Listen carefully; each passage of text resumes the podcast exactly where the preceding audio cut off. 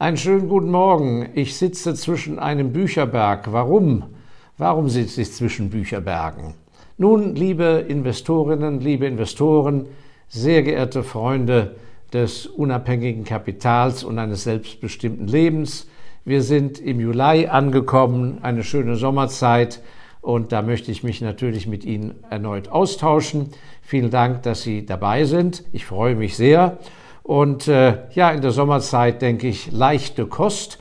Und äh, ich bin immer wieder in den letzten Monaten von verschiedenen Seiten angesprochen worden.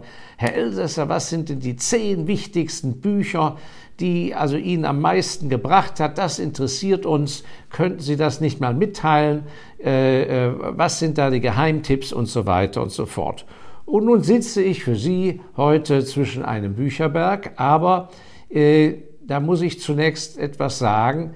Äh, Sie sollten sich gar nicht dafür interessieren, was sind meine zehn Lieblingsbücher, sondern der Angang, wenn Sie Ihr Wissen ausbauen wollen, über unter anderem das Lesen von Büchern, so müssen Sie das ganz auf sich zuschneidern. Das ist der Fehler, den ja auch sehr viele Investoren gutgläubig machen, dass sie sagen, ja mein Gott, so wie der Warren Buffett von Berkshire Hathaway in Omaha, so würde ich auch gern mal sein.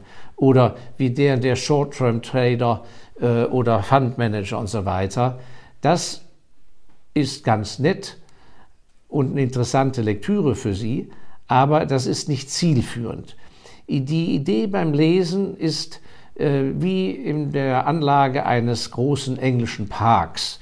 Da müssen Sie natürlich mit Setzlingen anfangen, aber wenn Sie es richtig machen, äh, die Schattengewächse an die richtige Stelle, diejenigen Pflanzen, die Sonne brauchen, äh, richtig positionieren, entsprechend bewässern und, und, und, und Unkraut jäten, dann entsteht eben etwas viel, viel Größeres, als was Sie zu Anfang hatten, nämlich nur Setzlinge.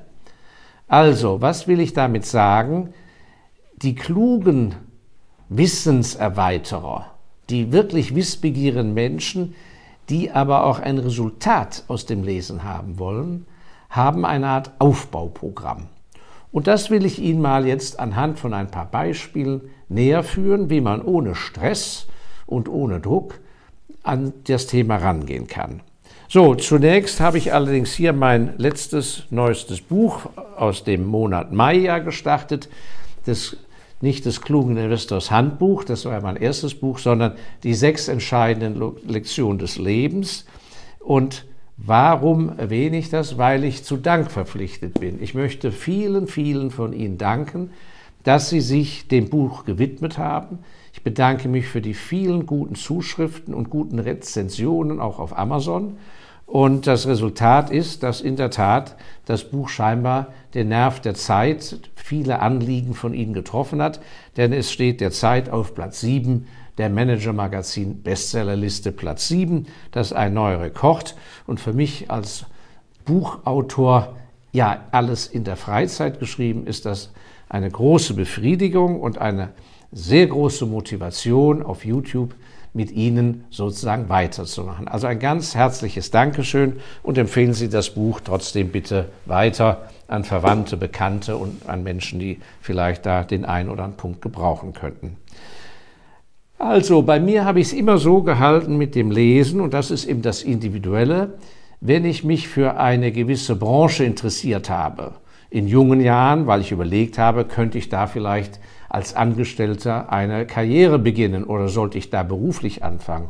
Oder aber auch heute noch, ob ich in dieser Branche bei einer bestimmten Firma investieren soll, dann fange ich immer mit der Basis an und schaue einfach, wen hat es denn in dieser Branche schon ganz früh gegeben oder wer hat die Branche überhaupt begründet. Und da gucken wir mal hier aus dem ersten Stapel, was ich da so aus dem Regal genommen habe. Sie sehen ja im Regal hinter mir sind schon ein paar Lücken. Also zum Beispiel, wenn Sie mit der Luxusgüterbranche äh, aus diesen beiden Aspekten, die ich beschrieben habe, Beruf oder Investments äh, oder im weit näheren Umfeld ein Interesse haben. Also was mir sehr gut gefallen hat, war das Buch über den guten Davidoff, der letzten Endes die europäische Zigarrenindustrie begründet hat. Eine illustre Persönlichkeit, ursprünglich aus der Ukraine, jüdischer Abstammung, der in Genf ein wirklich großer Mann geworden ist und ein, ein, wirklich ein bemerkenswertes Leben hatte. Und das Besondere ist, dass es ist ein Beispiel und eine Ermutigung vielleicht für viele für Sie, von Ihnen. Er hat einen Weltruf aufgebaut, er wurde geschätzt von den Größen dieser Welt und zu seinen Lebzeiten hat er die Marke Davidoff, unabhängig davon, was man jetzt vom Rauchen hält, aber das war so. Er hat also da eine wirkliche World Brand ähm, etabliert. Und das Besondere, und das spiegelt sich in, seinem, in seiner Biografie auch wieder, wie er gelebt hat, aus einem ganz kleinen Shop. Das heißt, man, er ist ein, ein fantastisches Beispiel, wie man als kleiner, in Anführungszeichen, Shopkeeper auf kleinem Raum ohne Filialen und Expansion auf Hunderte von Quadratmetern eine Weltbedeutung erringen kann und dennoch in seiner tiefsten Seele ein sehr guter Shopkeeper ist. Sehr interessant. Und wenn man das dann ausweitet, äh, zum, ähm, äh, hat ja dann äh, seine Firma äh, an eine Schweizer Familienholding weiterverkauft und die haben äh, in London äh, an eine Familie den Shop dort übergeben, äh, an der Ecke von der German Street. Äh, da gibt es jetzt kein Buch zu, aber kann man auf YouTube sehr schöne Sachen sehen, wie die den Davidoff-Geist heute weitertragen und auch hier zu einem Weltzentrum der Connoisseurs von äh, Zigarren geworden sind. Also ein interessanter Aspekt. Und so würde ich zum Beispiel, bevor ich jetzt überlege, was ich mit der Zigarettenindustrie mache, würde ich mal überhaupt auf, mit so einem Buch anfangen. So, was haben wir als nächstes? Ja, ein ganz anderer Mensch, Alan Sugar, ein Self-Made Man mit äh, Ecken und Kanten aus England, der in der Frühzeit der Konsumelektronik mit Handelsketten und auf dem Discount-Weg groß geworden ist.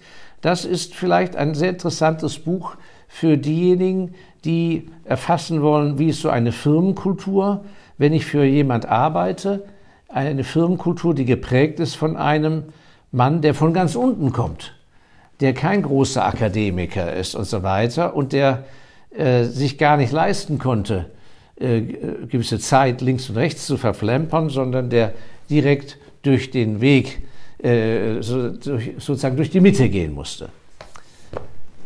Ja, hier haben wir ein interessantes Buch. Ähm, eine ganz tolle Branche von jeher, sehr, sehr margenstark, sehr krisenresistent ist die Kosmetikindustrie, weil sie ja auf der Eitelkeit des Menschen beruht. Und hier gibt es einen interessanten Aspekt. Das Buch heißt War Paint, also Kriegsfarben. Und es beschreibt und vergleicht hier in einem Buch zwei Konkurrentinnen aus New York, die eben zwei Kosmetikmarken begründet haben, nämlich der Unterschied zwischen Helena Rubinstein und Elizabeth Arden. Äh, beide Damen leben nicht mehr und solche Bücher sind dann auch interessant, wo der Autor praktisch die in äh, äh zwei Biografien in ein Buch packt und praktisch vergleicht, wie da die Rivalität ist und was den Unterschied ausmachte. Und ähm, wenn Sie dann parallel dazu zum Beispiel die Biografien und Monographien von Estee Lauder und der Estee Lauder Firma nehmen und L'Oreal, da kriegen Sie, auch wenn diese Ereignisse 50, 80 Jahre zurückliegen, kriegen Sie ein sehr, sehr gutes Gespür, wie überhaupt diese unterschiedlichen Firmenkulturen entstanden sind und was für ein Typ Mensch da arbeitet. Und das ist ja etwas, was Sie von außen äh, wenn Sie noch nicht in der Branche arbeiten oder wenn Sie Berufsanfänger sind oder da noch nie investiert haben, überhaupt nicht wissen. Und viele stehen ja dann, werde ich oft angesprochen, wie der Ochs vorm Berg, wie man sagt, und sagen, ja, ich weiß ja gar nicht diese Branche und äh, wie die eigentlich läuft und so weiter. Da kann ich sagen, papalapap, äh, gut recherchieren, welche Bücher gibt es und dann mit Geduld früh in der Frühphase der jeweiligen Branche einsteigen. Und das sind ganz spannende Sachen. Und was ist diesen drei Büchern, die ich jetzt genannt habe, gemein? Es sind die Bücher geschrieben über die Menschen, die dort tätig waren, selber oder selbst von ihnen geschrieben. Das mag ich sehr und ich bin nicht so ein großer Fan von äh, Lehrbüchern, wo die Autoren irgendetwas ableiten und selber äh, äh, interpretieren. Das mache ich lieber selber. Ja, ein ganz interessantes Buch war über die Alkoholindustrie in Nordamerika. Die kanadische Firma Bronfman, die damals den Konzern Seagram, Seagram ähm, in Kanada aufgebaut haben und deren Durchbruch war, dass in Kanada es keine Prohibitionszeit gab. Ähm, dieses Buch The Bronfmans, The Rise and Fall of the House of Seagrams, das hat mir sehr die Augen geöffnet, weil ich kannte den Seagrams-Konzern, als der noch an der Börse früher in Toronto war und äh, hatte da im Kopf so gewisse Vorstellungen. Dann kauft man auch die Aktie äh, als junger Mensch. Und erst wenn man mal dieses Buch liest, stellt man auf einmal fest, ja mein Gott, diese vornehm aussehenden äh, Herren da in zweiter Generation, die kommen ja aus einer ganz knallharten, rauen Ecke. Also ähm, ich will da keine harten Worte verwenden, aber so manche Branche, die einen edlen Anschein macht, äh, hat also ähm, da immer noch unter dem Hemd einen ganz schönen Anstrich. Und das ist etwas zum Beispiel, wenn man sich für diese Branche beruflich interessiert, was man sich doppelt und dreifach überlegen muss.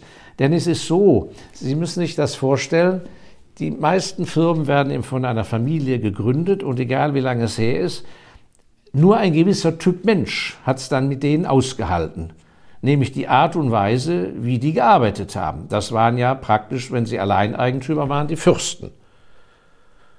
Und, die, und nur ein bestimmter Typus im Umgang hat da durchgehalten und Karriere gemacht. Und die haben wiederum nur die Typen eingestellt oder den Typ Mensch, der zu, wiederum zu ihnen passte. Und das hält sich dann, äh, und das geht dann sozusagen in die Jahrzehnte weiter fort, sodass von der Urkultur häufig sehr viel übrig geblieben ist.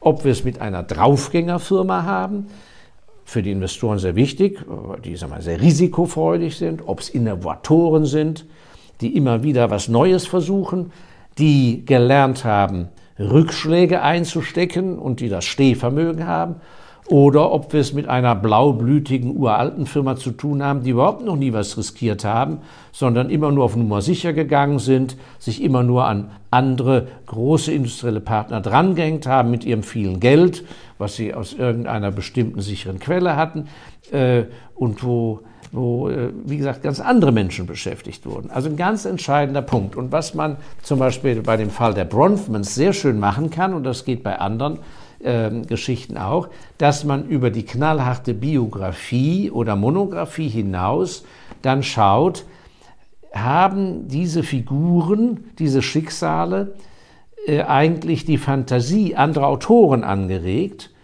sodass man dann da in den Romanbereich übergeht. Romane, die an der Realität aber ganz nah dran gelegt sind und die natürlich Dinge aussprechen, die in der offiziellen Biografie nicht zur Sprache kommen.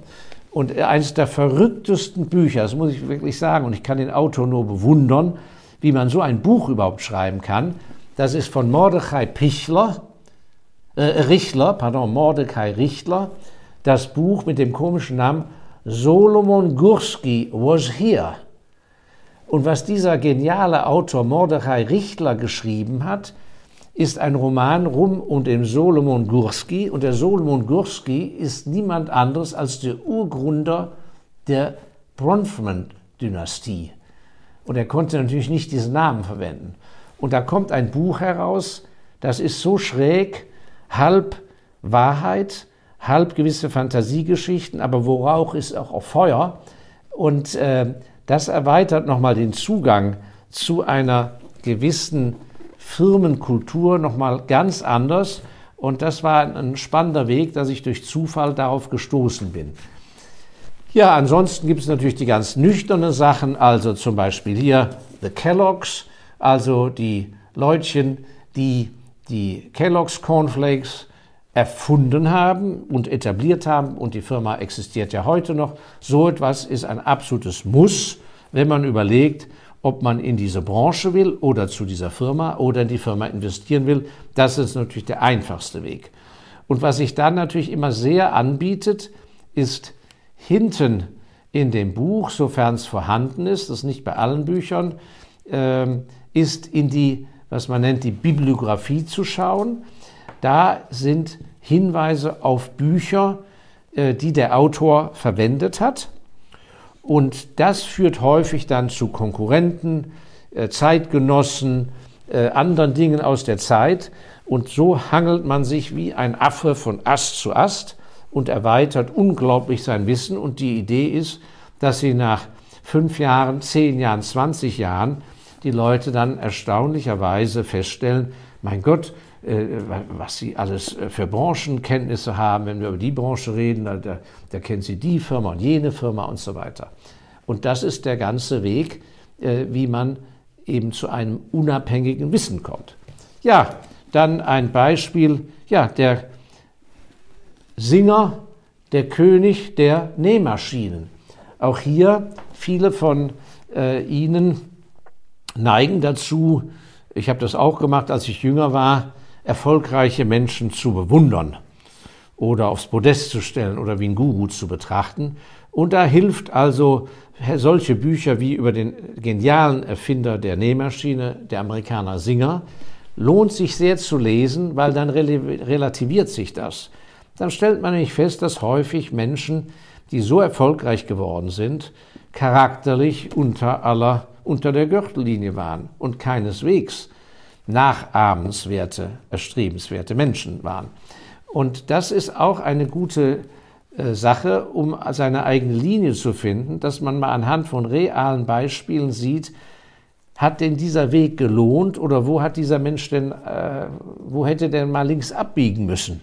Ja, wo hat er den Bogen überspannt und so weiter und so fort? Also das ist eine, wie sagt man, Demysti Demystifizierung nicht? Also, dass man die, nicht ein Mythos aufbaut, sondern mal hinter die Kulissen schaut, ist so ein Mythos überhaupt gerechtfertigt? So, und ähm, dass man fleißig sein muss, wenn man lesen will und Zeit investieren muss, aber man hat ja keine Eile, ist dieses Buch, das war eins der Bücher, das habe ich, manchmal notiere ich mir, wann ich es eigentlich gelesen habe, hier ist es so lang her, da habe ich das noch gar nicht reingeschrieben, bestimmt 20 Jahre her. Das ist das Buch über die Biografie über Samuel Goldwyn, einer der Begründer der Hollywood-Industrie, einer der Mitgründer von MGM, daher kommt ja auch Metro Goldwyn Mayer, das G. Der Goldwyn ist aber sehr früh ausgeschieden und das ist ein Mutmacherbuch, weil es zeigt, auch heute noch, dass sie mit sehr wenig Vorschusslorbeeren, mit sehr wenig Know-how und mit sehr wenig auch entsprechender Bildung durch äh, großen Elan und mit Intelligenz sehr weit kommen können und äh, dass sie auch in einer Industrie, die beherrscht wird nachher von den Großen, als Einzelner durchaus sehr erfolgreich arbeiten können. Ein faszinierendes äh, Buch und äh, ich liebe immer Bücher, die abgrundtief ehrlich geschrieben wurden über die jeweilige Person und die nicht zu einer Beweihräucherung führen. Die würde ich also sofort ablehnen, solche Bücher. Ja, und dann fange ich mit dem Goldwyn an und dann gehe ich in die, in die äh, erweiterte Kommunikationsindustrie, Medienindustrie und da gibt es den Künstler, äh, ein Buch über den, eine Biografie über den äh, kürzlich verstorbenen Sumner Redstone, der den Viacom-Konzern gegründet hat, ein ganz anderer Mensch. Und so können Sie entlang der Bibliografie hinten äh, sich immer weiter vorhangeln. Und Sie haben wahrscheinlich nach ich, würde, ich brauche in der Regel ein halbes Jahr für eine Branche. Dann haben Sie eine neue Branche geknackt und wissen, wie man mit denen gute Geschäfte macht, ähm, auf welcher Basis man sich wo vielleicht bewirbt oder ob man in diese Branche überhaupt mit dem ganzen Drumherum investieren will, ja oder nein. So, das waren jetzt im weitesten Sinne industrielle, aber auch im Handelsbereich war sehr interessant. Ich dachte immer, dass Aldi und Lidl äh, als Discounter relativ neue Erscheinung waren. Und ich bin leidenschaftlicher Teetrinker, wie einige von Ihnen wissen, nicht so sehr Kaffee. Und von daher war mir natürlich der Lipton-Tee sehr ein Begriff, Lipton-Tea. Und daraufhin habe ich mir ein, ein Buch besorgt, The Man Who Invented Himself, das Leben von Sir Lipton, Thomas Lipton. Und zu meiner großen Überraschung muss ich feststellen, dass der Lipton-Tee erst ganz spät kam und war praktisch nur eine Aktivität von vielen von Lipton und dass Lipton tatsächlich in Westeuropa, in England, der Erfinder sozusagen der Filialketten im äh, Supermarkt, also praktisch ein Supermarkterfinder, aber vor allem auf der Discount-Schiene im Nahrungsmittelbereich, im Foodsektor. Äh, im Prinzip, also war Lipton war de facto ein ganz früher Aldi und Lidl, äh, natürlich die Shops in anderer Ausprägung und äh, den Tee, da stieg er später ein und wurde da auch sehr groß. Und dieses Buch ist ein Beispiel, ist ganz egal, wie lange die Leute schon tot sind, was man mit Elan und Geschwindigkeit und Entschlussfreudigkeit erreichen kann. Was dieser Mann gereist ist, als das mit dem Tee losging, da gab es schon jede Menge andere Konkurrenten, aber er war der, der groß gedacht hat und die Preise so tief wie möglich angesetzt und er hat nachher den halben Teewelthandel beherrscht als Latecomer, wie man sagen möchte, und ist dafür x-mal mit dem Segelschiff nach Sri Lanka, also damals nach Ceylon gereist, x-mal nach Amerika und, und, und. Also das ist eine gute Messlatte, wenn wir vielleicht oder wenn Sie aufwachsen in einem Umfeld, äh, wo Sie denken, mein Gott, muss ich viel arbeiten, ist das anstrengend, orientieren sich mal an anderen Leuten und da kann man sich sehr viel abgucken. Nun, dann gibt es natürlich Branchen, von denen man so in den öffentlichen Medien wenig hört, wo auch nicht jeder Schulabgänger gleich arbeiten möchte. Das ist die Branche des Direktvertriebs. Das ist eine riesige Branche, wo praktisch vom Hersteller bis zum Endkunden alles unter einem Dach ist, über eine Direktvertriebsorganisation. Das gibt es verschiedene Schattierungen. Wer sich für sowas interessiert, muss unbedingt auch ein Buch, was es schon ganz lange im Markt gibt, ich muss mal schauen, von wann das ist, ähm, einen Moment, das von 1999, The History of Amway. Amway gehört zwei Amerikanern, ich glaube holländischer Abstammung, die zur damaligen Zeit spektakulär den weltgrößten Direktvertriebskonzern aufgebaut haben, im Alleineigentum die beiden. Und mit so etwas würde ich dann immer anfangen. Eine sehr interessante äh, Komponente beim Lesen ist die, wenn man so praktisch feststellen will, passe ich denn als Investor, aber vor allem als Berufstätiger überhaupt in diese Branche, wenn ich eine Branche wechseln will, äh, was für ein Geist herrscht da? Und zum Beispiel bei der Gastronomie- und Hotelbranche empfehle ich sehr, wir hatten das neulich mal in einem YouTube erwähnt, Cäsar Ritz, der große Hotelier mit seinem äh, bahnbrechenden Koch, der die moderne Küche erfunden hat, die Haute Cuisine, äh, Escoffier. Und ähm, das waren äh, ganz äh, bahnbrechende Leute, die äh, Ende 1900, Anfang des Jahres äh, des 20. Jahrhunderts ähm, wirklich da das moderne Hotelwesen erfunden haben. Da kriegt man schon sehr viel mit, den ganzen Spirit, was die verändert haben. Aber es lohnt sich dann, äh, wie ich auch eben erwähnt habe, weiterzugehen äh, ins Umfeld von interessanten Romanen, wo dieser Spirit aufgegriffen wird. Und wenn jemand zum Beispiel überlegen will, ob er ein geborener Dienstleister ist für das Hotelgewerbe, dem empfehle ich einen ganz süßen Roman von Thomas Montasser oder Montasser. Thomas Montasser, Monsieur Jean und sein Gespür für das Glück. Monsieur Jean und sein Gespür für das Glück. Und dieser Titel ist genauso schön und zauberhaft wie der Inhalt des Buches. Hier wird in Romanform in Zürich das Leben eines Concierges beschrieben im besten Hotel von Zürich, der plötzlich als Rentner äh, sehr viel Zeit hat und mehr möchte ich nicht verraten. Und da kann man wirklich als Branchen-Outsider und Newcomer ganz wunderbar erfassen, was es eigentlich für einen Menschen braucht, der ein Leben lang in einem Hotel als Dienstleister wirklich glücklich werden will. Da helfen solche, ein solcher Exkurs in die Welt auch der Non-Fiction-Bücher, also der äh, eher romanhaft aufgezogenen Dinge.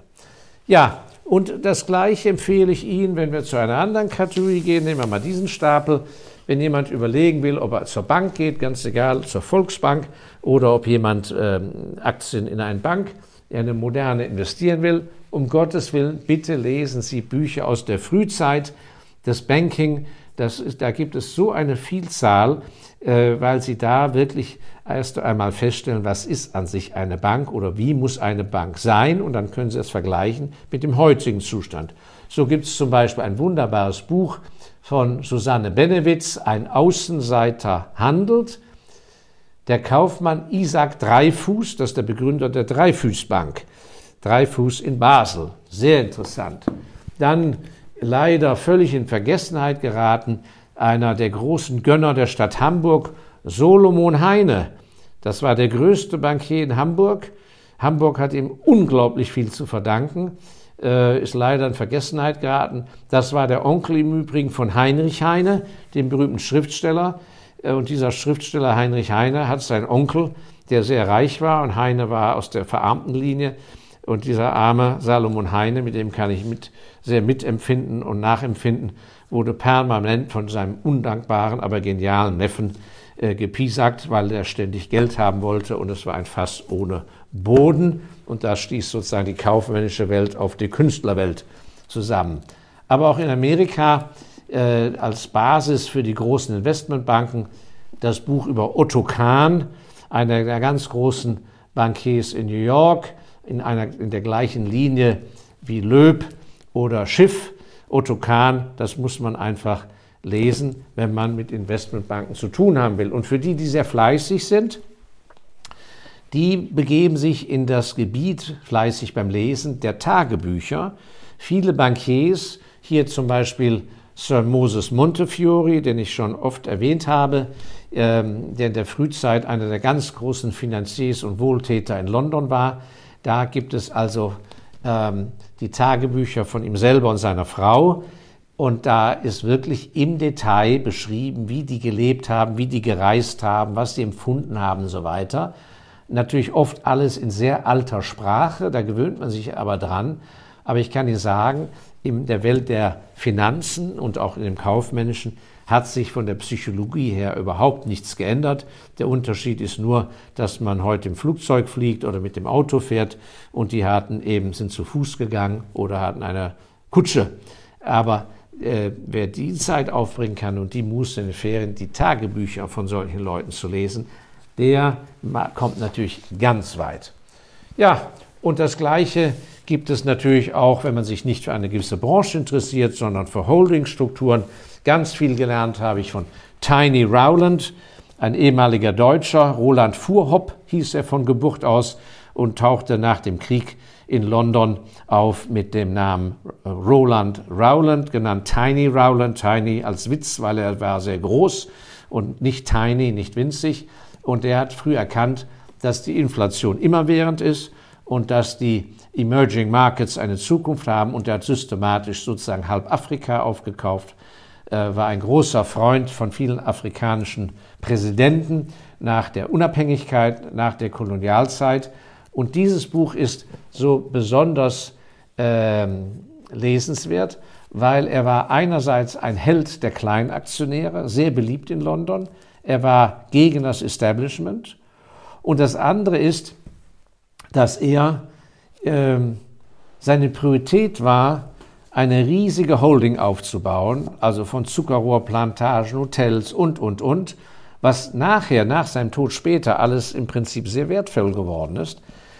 Es führte aber dazu, dass er dann, als er älter wurde, durch die Expansion des Konzerns und durch die Kapitalerhöhung einen immer kleineren Anteil am Kapital hatte. Aber der Laden war komplett auf ihn zugeschnitten und war seine Firma, der Konzern Lonrow. Und dann passiert es eben, wenn man älter wird und nicht mehr so fit ist, dann wendet sich, was weiß ich, der treueste Atlatus, der alles ihnen zu verdanken hat, gegen sie oder die Banker, die jahrelang an ihnen klotzig verdient haben, wenden sich gegen sie und dann werden sie von hinten abgestochen. Und so ist er entmachtet worden, weil er eben, glaube ich, nur vier Prozent vom Kapital hatte. Und das hat, war, ist sehr gut, so etwas zu lesen, weil da habe ich mir gesagt, willst du so ein Schicksal haben? Will ich ein Riesenrad drehen, Macht haben, Hunderte, Tausende von Mitarbeitern, aber am Ende gehört dir nur drei, vier Prozent? Oder willst du lieber die Kontrolle behalten? Das ist etwas, was für viele Selbstständige von Ihnen, und ich kann Ihnen nur sagen, wenn Sie es richtig aufziehen, the sky is the limit, auch wenn Sie noch so klein anfangen, haben Sie die Chance, sehr groß zu werden. Nur überlegen Sie, was für eine Größe wollen Sie haben. Und da hilft so ein Buch über den Tiny Rowland ungeheuerlich mal zu lesen. Und dann gibt es in Amerika die Familie Tisch, die ist heute auch in, ich weiß nicht, vierter Generation immer noch mit Holdingstrukturen tätig. Also das ist sehr schön, wenn man mitbekommen will. Das Buch heißt The King of Cash, wie eine Familie weiter im Business bleiben kann, wenn sie in verschiedenen Sektoren tätig ist, indem sie ihr Geld über auf sein Geld, wie man auf seinen Geldtopf achten muss. Und äh, jetzt so langsam zum Abschluss äh, kommen wir auf Sondergebiete. Ähm, für diejenigen, die wir, über das Kaufmännische und Berufliche ein wenig weiter sich dann entwickeln soll, wollen, ist natürlich faszinierend, auf wirklich große Persönlichkeiten zu kommen, ohne dass man die verehrt. Und das ist der äh, kurzzeitige Außenminister der Weimarer Republik, Walter Rathenau, der Sohn des Begründers der AEG, der selber in 50 Aufsichtsräten saß und, und so weiter und dann von antisemitischen Leuten leider erschossen worden ist. Ein ganz großer, hochtalentierter Mann. Das ist auch etwas für diejenigen gut zu lesen, die sich vielleicht ein wenig zu viel einbilden über ihre eigene Brillanz, äh, weil dann, wenn man so etwas liest, dann weiß man, dass es doch auch Leute gibt und gegeben hat, die eine Nummer größer sind als man selber und das finde ich immer sehr wohltuend. Für diejenigen, die zu einem großen Familienclan gehören, ähm, ähm, wo man x Cousins und Cousinen hat und, und, und Vorfahren, Onkels, Tantens und so weiter und alles unter einem Clandach miterleben muss ein Leben lang. Ganz faszinierend aus Österreich über den Krieg, die Kriege The House of Wittgenstein. Wittgenstein, ein Großindustrieller par excellence und wie praktisch das Leben in den Generationen danach wie, der, wie es mit den Wittgensteins gegangen ist, wie unterschiedlich und durch Heiraten und so weiter. Auch sehr interessant. Einmal für diejenigen, die so eine Welt gar nicht kennen, aber auch interessant für diejenigen, die vielleicht auch in so einem vielleicht etwas kleineren und nicht so vermögenden Clan hängen. Sehr interessant, äh, was es gegeben hat, mittlerweile untergegangen ist, aber Parallelen zur Jetztzeit festzustellen. Und ein ganz besonders interessantes Buch über Nubar Gulbenkian, das war der Sohn von Mr. 5%. Kalust Gulbenkian, ein Armenier, war praktisch der äh, Geburtshelfer der modernen Ölindustrie. Der hat die Araber mit äh, den Ölfirmen zusammengebracht und anstatt ein äh, Cash in Cash ein Honorar zu bekommen, hat gesagt, ich kriege bitte 5% von dem, was so abgewickelt wird in nächster Zeit. Deshalb hat er den Spitznamen Mr. 5% bekommen äh, wurde dadurch unheimlich reich. War ein großer äh, Spender und Stifter, Gulbenkian. Und er hatte einen Sohn, das war Nuba Gulbenkian, der in seinem ganzen Leben nie in einer Anstellung hat arbeiten müssen und war, mein Vater hat ihn noch persönlich in London kennengelernt, war der absolute Grand Seigneur mit weißem Bart äh, und war stets höflich und zuvorkommend zu allen Menschen, immer aus dem Ei gepellt. Und sein Markenzeichen war, dass er einen Chauffeur hatte, der ein umgebautes Londoner Taxi fuhr. Das, damit bewegt er sich also im Privattaxi durch London. Und es ist sehr interessant, hier, es gibt also, es ist relativ vergriffen, glaube ich, diese Autobiografie, die er selbst über sein Leben geschrieben hat, sehr kritisch. Hier bekommen Sie mal Einsicht, wie das Leben eines Großerben aussieht. Also ein Mensch, der bereits zur Geburt oder in jungen Jahren weiß, was da auf ihn zukommt und er damit leben muss und wie er, was er an seinem Leben schön und was er nicht so schön empfindet. Also ein ganz interessanter Aspekt, vor allem für diejenigen, die vielleicht dabei sind, in nächster Generation auch so einen Menschen ins Leben rauszugeben, indem sie jemand zu einem Großerben machen. Lesen Sie mal das Buch, vielleicht kommen Sie da auf etwas andere Gedanken. Ja, und zum Abschluss möchte ich Sie auf die absoluten Perlen hinweisen. Die absolute Königsdisziplin beim Lesen sind die Bücher, die man kaum noch kriegt, die vergriffen sind oder die absichtlich kaum zu haben sind. Und äh, viele von Ihnen sind vielleicht ja sehr gute Rechercheure. Äh, Im Zusammenhang mit Tiny Rowland und Lonro, äh, da gab es ja mal den großen Kampf um das Luxuskaufhaus Harrods. Das gehört ja dem Al-Fayed und äh, Tiny Rowland mit Lonro war ein Gegenbieter, das gehörte einer schottischen Dynastie. Und der Al-Fayed hat aber das Rennen gemacht und hat als Outsider, als Außenseiter das Kaufhaus ergattern können. So, und äh, das war ein erbitterter Kampf mit Anwälten und allem drum und dran, wer diesen Laden kriegt. Und in diese, während dieses Kampfes hat also Lonro sehr viel Geld in Anwälte investiert, weil es ihnen unklar war oder äh, äh nicht ganz blümerant, woher der Al-Fayed eigentlich das viele Geld hat. Und das ist bis heute auch in der Öffentlichkeit nicht ganz klar, ob der nicht der Strohmann für jemand war, wie auch immer. Er ist ja ein erfolgreicher Unternehmer. Sein Sohn war ja dann zusammen mit der Lady Di umgekommen im Auto in Paris. Und in dieser Schlammkampagne ist auch interessant, auf was sich einlassen müssen, wenn sie um den großen Jackpot kämpfen mit prominenten Leuten, auf was sich einstellen müssen, hat er also ein ganzes Buch erstellen lassen und recherchieren lassen und praktisch den Alpha jetzt schlecht gemacht. Und dieses Buch habe ich vor 25 Jahren auf ganz besonderen Wegen, Kanälen mir ergattern können. Und dieses Buch heißt A Hero from Zero. Äh, das war gemünzt auf den Al-Fayed, also nicht from Zero to a Hero, sondern a Hero from Zero, also ein Held aus, dem, aus einer Null.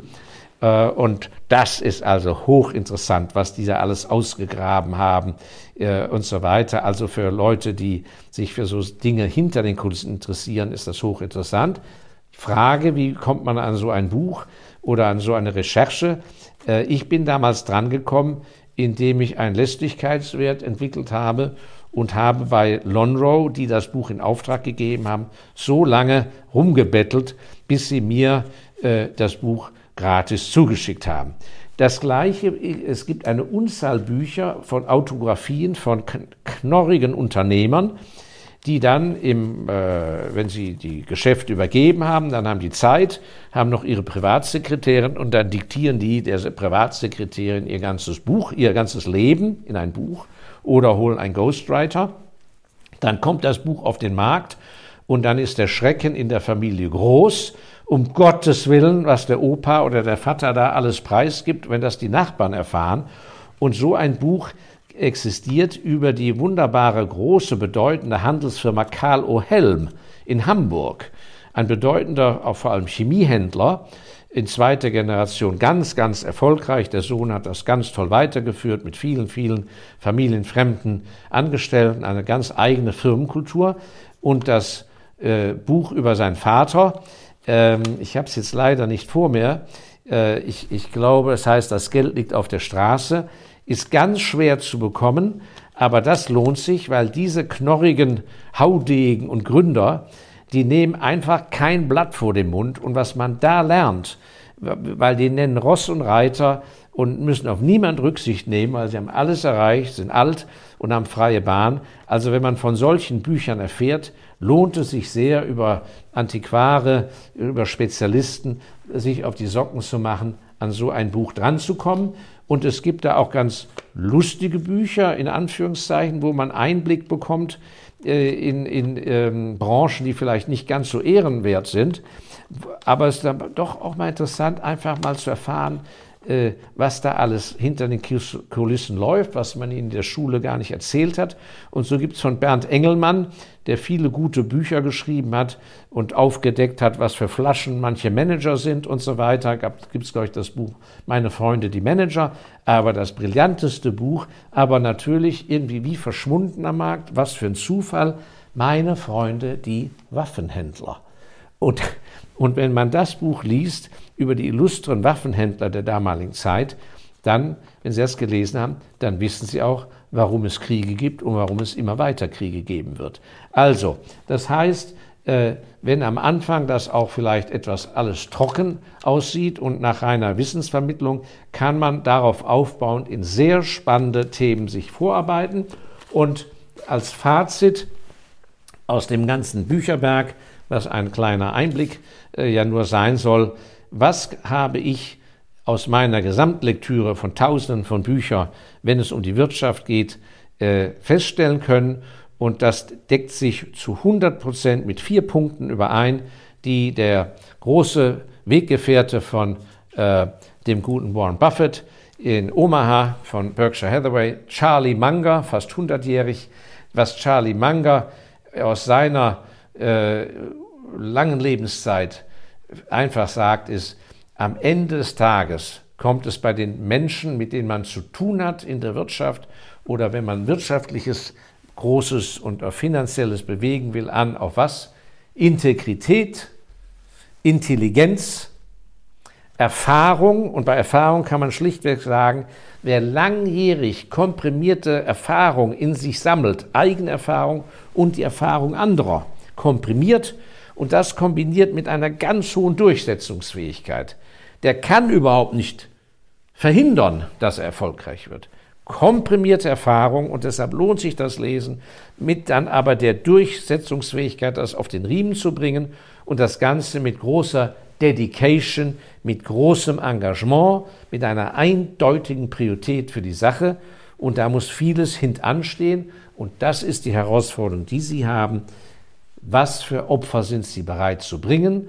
Und da eine gute Balance zu finden, dass das Opfer am Ende sich gelohnt hat, dass sie dennoch ein gescheites Leben hinbekommen haben, ein gutes Leben äh, im, im, im Privatbereich, trotz des großen Erfolges. Das ist die Königsdisziplin und da werden Ihnen Bücher sehr helfen.